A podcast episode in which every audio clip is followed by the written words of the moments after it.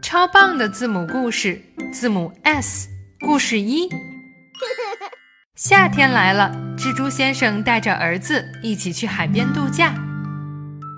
大海美极了，蜘蛛先生想带着儿子一起去游泳。小蜘蛛是第一次来海边，他不愿意去海里，怕海水弄脏了自己漂亮的袜子。还好岸上有蜗牛姐姐，她可以陪着小蜘蛛一起玩耍。